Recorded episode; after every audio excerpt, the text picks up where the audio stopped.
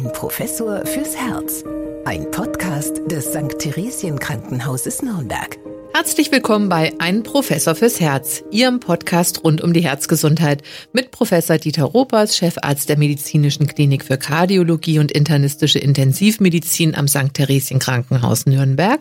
Und mein Name ist Anja Müller. Ja, hallo Dieter, hast du denn heute schon ein bisschen Sonnenvitamin getankt?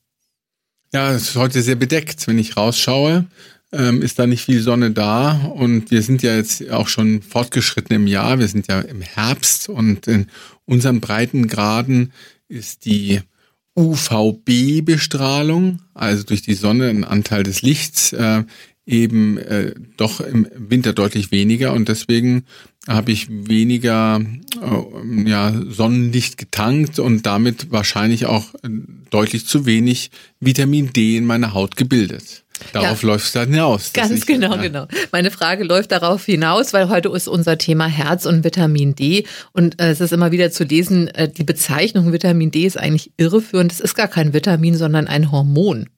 Na gut, Vitamine sind ja eigentlich Stoffe, die der Körper nicht selbst bereitstellen kann, die von außen zugeführt werden müssen, um zum Beispiel Stoffwechselprozesse zu unterstützen, ähm, Blutbildung und so weiter. Äh, während das ähm, Vitamin D ja etwas ist, was durchaus im Körper ähm, selbst, äh, salopp gesagt, hergestellt wird, nämlich insbesondere in unserer Haut. Und das wird angeregt eben durch die Sonne. Also die Produktion des Vitamin D ist tatsächlich ein körpereigener ähm, ähm, Prozess und ähm, deswegen ist es streng genommen eben kein Vitamin. Nichtsdestotrotz ist es eben so, äh, dass ähm, Vitaminmangel, ähm, Vitamin D-Mangel eben etwas ist, was wir in unseren Breiten doch häufiger sehen. Insofern ist es vielleicht ein Zwischending zwischen Hormon und Vitamin, weil es muss dann eben doch äh, von außen zugeführt werden, um diese Mangelzustände auszugleichen. Ja, und welche Funktion erfüllt denn das Vitamin D in unserem Körper eigentlich? Na, ganz zentral ist es für die Knochenmineralisierung halt ganz wichtig. Also es führt eben dazu, dass Calcium und Phosphat aus den Darm vermehrt ausgenommen, aufgenommen werden und dann halt in den Knochen eingebaut werden und damit die Knochendichte halt gefördert wird, die Mineralisierung des Knochens, Schutz vor Knochenbrüche, Stabilität. Also das sind so äh, Dinge, die das Vitamin D sozusagen zentral zu tun hat. Äh, man sah das ja früher leider öfter, ähm, heute Gott sei Dank eher selten bei Kleinstkindern und äh, Säuglingen, die eben einen Vitamin D-Mangel hatten, dass die so dann so Missgestaltungen entwickelt haben, so Rachitis und Buckel zum Beispiel. Solche Dinge hatten dann was mit mangelnden Vitamin D zu tun. Also Vitamin D ist das zentrale Hormon, wenn man so will, für die Knochenmineralisierung. Aber da gibt's noch eine ganze Menge mehr, was das Vitamin D auch zu verantworten hat. Es spielt zum Beispiel eine große Rolle bei der, beim, im Rahmen des Immunsystems. Es hat eine Rolle bei der Muskelkraft zum Beispiel. Ähm, also äh, die, die Funktionen von Vitamin D im Körper sind wirklich vielfältig. Auch äh, tatsächlich mit der Immunabwehr kann man auch nachweisen, dass sich Immunzellen eben verändern bei unter ähm, Vitamin D-Mangel. Also vieles ist da wahrscheinlich auch noch gar nicht so bekannt, ähm, was man zum Vitamin D eigentlich äh, noch sagen könnte. Und sind wir denn in Deutschland eigentlich gut mit Vitamin D versorgt?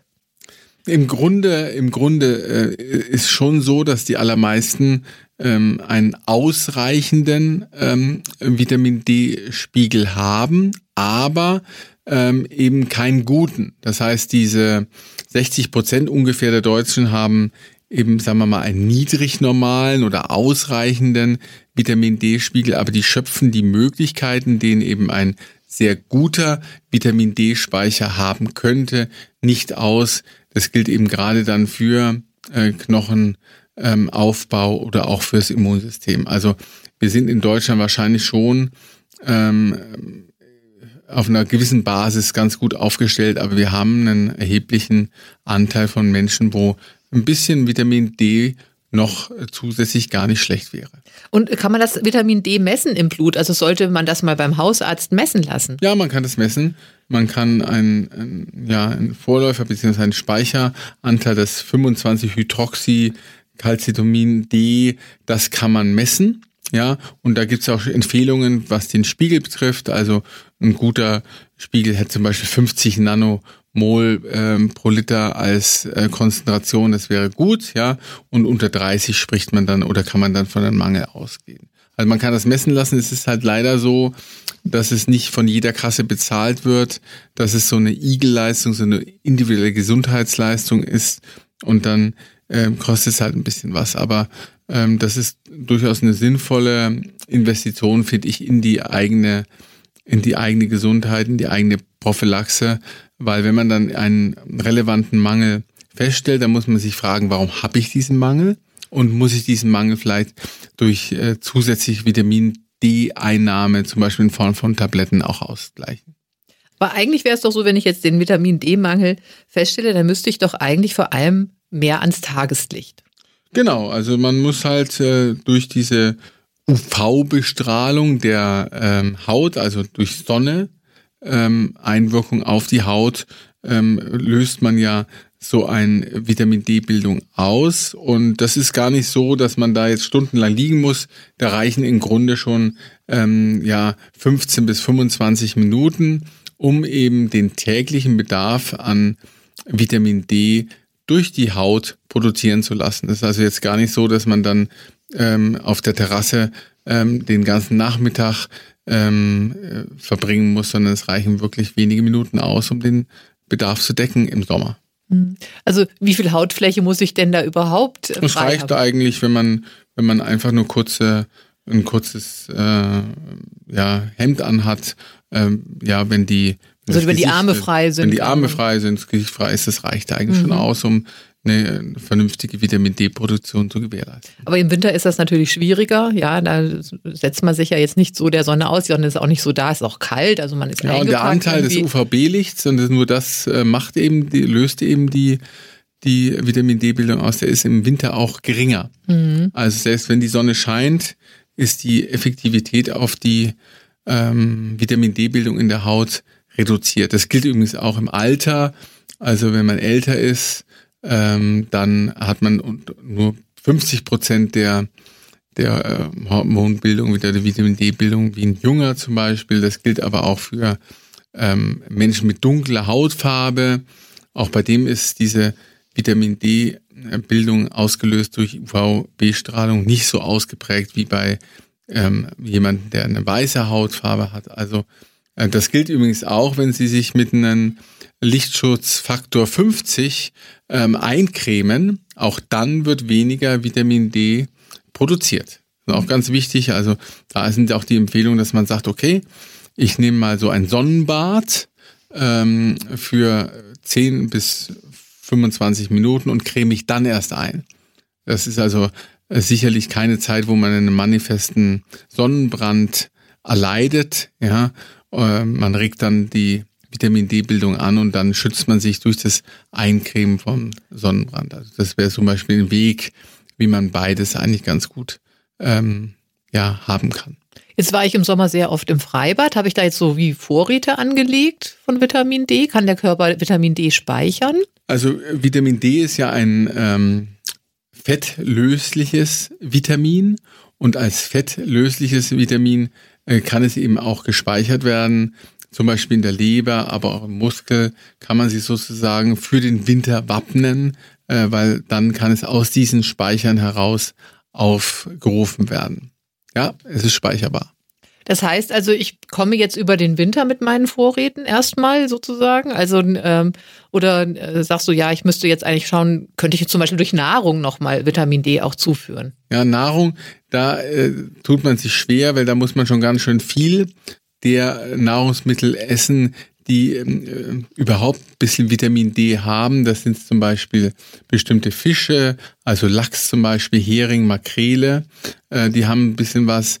Ähm, Eier haben ein bisschen Vitamin D, bestimmte Pilze, Pfifferlinge und Champignons zum Beispiel haben ein bisschen Vitamin D an Bord. Aber man kann eigentlich durch die Ernährung einen eventuellen Vitamin D-Mangel nicht ausgleichen. Das muss man sagen, das reicht nicht aus, was die von mir genannten Produkte an Vitamin D-Gehalt haben. Das ist einfach viel zu wenig. Mhm. Und würdest du denn sagen, dass da Nahrungsergänzungsmittel sinnvoll sind? Also da, wenn man durch die Regale schaut in der Drogerie, da ist es ja so, dass da ganz viel angeboten wird mit Vitamin D.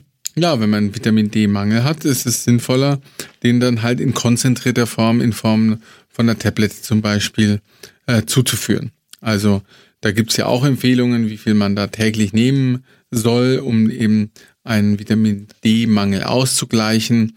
Man kann eben jeden Tag äh, sich eine bestimmte Menge an Vitamin D zuführen, 2000, 4000 Einheiten oder auch einmal in der Woche zum Beispiel 20.000 Einheiten. Äh, das ist so das, was in der Regel empfohlen wird. Aber das muss dann verschrieben werden, oder? Das ist äh, rezeptpflichtig, gerade diese hohen Dosierungen? Die sind rezeptpflichtig, ja, genau. Weil man auch eine Überdosierung machen könnte? Man kann, also mit der Nahrung kann man sich nicht überdosieren, da ist einfach zu wenig drin, aber man kann natürlich theoretisch, kann man mit äh, Tabletten schon eine Überdosierung ähm, auslösen und das ist dann halt etwas, was dann zum Beispiel durch Nierensteinentwicklung ähm, ähm, oder halt einfach einer Nierenverkalkung ähm, einhergehen kann. Also das sind dann schon relevante Probleme, die da entstehen können. Äh, deswegen ist es schon sinnvoll, wenn man das nicht einfach für sich so sich irgendwo besorgt im Internet oder äh, sonst wo, sondern das mit seinem ähm, Arzt, seiner Ärztin bespricht und das entsprechend verschreiben lässt. Und könnte man jetzt im, äh, im Winter auch alternativ äh, ein Solarium nutzen? Also das wird nicht empfohlen. Äh, ganz klar, weil natürlich äh, regelmäßiger Gang ins Solarium ein bisschen das Hautkrebsrisiko steigert. Also nicht nur ein bisschen, sondern unter Umständen auch erheblich. Also die Idee jetzt ins Solarium zu gehen, um den Vitamin D-Spiegel zu erhöhen, ähm, der wird von den ähm, betroffenen Expertengremien eigentlich nicht unterstützt. Mhm. Und äh, das ist ja überhaupt nochmal Stichwort Hautkrebs, ja. Also ähm, da ist es ja auch bei dem normalen Sonnenbad inzwischen so, die Sonne ist sehr intensiv. Ähm, ähm, du hast vorhin schon erwähnt, ja, am besten, man, man guckt auch, dass man jetzt nicht zu lange ungeschützt der Sonne ausgesetzt ist. Also da muss man ja natürlich jetzt auch so eine gute Abwägung finden zwischen einerseits Vitamin D tanken und andererseits Gefahr der Sonneneinstrahlung. Genau, und damit auch des Hautkrebsrisikos. Ist ja auch eines der Tumorerkrankungen, die im Laufe der Jahre im Vergleich, also wenn man es jetzt in, in ganz großen Langzeitvergleich äh, betrachtet über Jahrzehnte, da haben die Hautkrebserkrankungen durchaus äh, zugenommen. Wir haben halt einfach mehr Sonne, Klima verändert sich, Ozonschicht und so weiter. Das sind ja alles Themen, die in der Vergangenheit und auch aktuell noch ähm, vielfach diskutiert werden. Aber das hat schon seine, seine Berechtigung, dass eben durch die vermehrte Sonneneinstrahlung ähm, Hautkrebserkrankungen häufiger auftreten. Ja, wie zum Beispiel aber auch, ähm, auch dafür ist die Sonne ja verantwortlich, ähm, die ähm, Makulopathie, also die Schädigung des, ähm, des scharfen Sehens in der Netzhaut, ja, auch das hat ja viel mit Sonne zu tun. Also äh, Sonne hat auch negative Aspekte, aber im Hinblick auf das Vitamin D ist es halt unerlässlich. Das generiert unseren Vitamin D-Haushalt. Mhm. Jetzt äh, steuern wir natürlich auf die äh, etwas dunkleren äh, Monate zu, jetzt im Winter. Aber trotzdem äh, muss man sagen, jetzt auch schon zusammenfassend von dem, was du jetzt gesagt hast, auf jeden Fall immer raus. Ne? Raus an die frische Luft, raus ans Tageslicht. Das ist immer gut. Also das, ist, das ist äh, ich hatte auch letztens gelesen, dass ähm, Leute mit Schlafstörungen eigentlich zu viel, äh, zu wenig Tageslicht bekommen dass die eigentlich viel mehr draußen sein müssten, damit quasi dann auch dieser ähm, äh, ja, Schlaf-Wach-Rhythmus äh, im Körper sich da viel besser ausbalanciert. Also es hat auch noch mehr Effekte. Es hat viele Effekte, wenn man draußen an der frischen Luft ist. Man bewegt sich ja auch mehr, ja. Und nicht umsonst sind ja diese Risikokollektive, äh, die eben über die einen Vitamin D-Mangel entwickeln, diejenigen, die eben nicht mobil sind. Das sind eben die Älteren, das sind die mit chronischen Erkrankungen, ähm, die ähm, eben gar nicht mehr äh, ohne weiteres ähm, aus ihren Unterbringungseinrichtungen herauskommen. Und die haben, viele von denen haben dann, dann doch einen Vitamin D-Mangel. Also man geht zum Beispiel davon aus, dass mehr als 50 Prozent der der ähm, Seniorenheimbewohner einen manifesten Vitamin D-Mangel haben. Und das ist ja dann etwas, was im Alter zur Osteoporose führt. Und ähm, wir wissen alle, dass das dann ein erheblicher Risikofaktor ist für Stürze und für Knochenbrüche. Und bei vielen unserer Seniorinnen und Senioren ist ja das dann auch der erste Schritt in die Pflegebedürftigkeit. Mhm. Also somit wäre, wenn man es mal auf die Spitze treiben will von der Formulierung her, der Vitamin D-Mangel, der Eintritt in die Pflegebedürftigkeit. Also deswegen ist es eben wichtig, dass man da auch mobil bleibt, dass man dort auch versucht, in die Sonne zu kommen. Und wenn das eben nicht möglich ist, dann das eben auszugleichen. Das ist ähm, eben auch bei ähm, Menschen in unterschiedlichen Kulturkreisen. Also denken Sie mal an die äh, an die Frauen, die halt eine Burka tragen und sich ja die Haut halt im Freien vollständig bedenken, auch die haben Vitamin D-Mangel, mhm. weil die mhm. natürlich die Sonne gar nicht abbekommen. Mhm. Ja. Mhm. Und da muss man sagen, muss man es eben ausgleichen. Ja. Säuglinge sind auch ein Risikokollektiv. Auch so, wir, wir, keiner würde seinen Säugling ungeschützt in die Sonne legen. Das macht halt keiner. Die Muttermilch zum Beispiel hat aber nur einen ganz geringen Vitamin D ähm, Anteil, sodass ja da auch die Empfehlungen sind, dass man den Säugling Vitamin D in Form von Tabletten zuführt, um eben Knochenmissbildungen zu vermeiden. Mhm. Also da gibt es auch Empfehlungen, 500 oder 1000 Einheiten am Tag sind da durchaus etwas, was man immer wieder liest. Ja, aber ich glaube, da gibt's auch so Verunsicherungen, auch bei jungen Eltern. Ich habe das auch schon im Urlaub gesehen an der, an der Nord- oder Ostseeküste, wenn es an einem schönen Tag, da haben die Kinder so Ganzkörperanzüge an, weil man sie halt vor der, vor der Sonne schützen will. Aber eigentlich müssten die ja mal so ganz ohne was rumlaufen. Dann ja, die müssen nicht lange. Äh, das ist ja, wir sprechen von einem Zeitraum von 20 Minuten. Dann hat der Körper sein ausreichendes äh, Vitamin D produziert. Es geht ganz schnell für den Tag, ja. Und man muss schon sagen, so ein ausgeprägter Sonnenbrand, ja, da geht man davon aus, dass der verbunden ist ähm, mit einem Vitamin D-Spiegel von äh, 40 bis 50 bis 60.000 Einheiten, ja, ähm, was auch sinnvoll ist, denn auch hohe Vitamin D-Spiegel ähm, sind dann gut für die Reparatur Mechanismen, also dass dieser Sonnenbrand besser verheilt.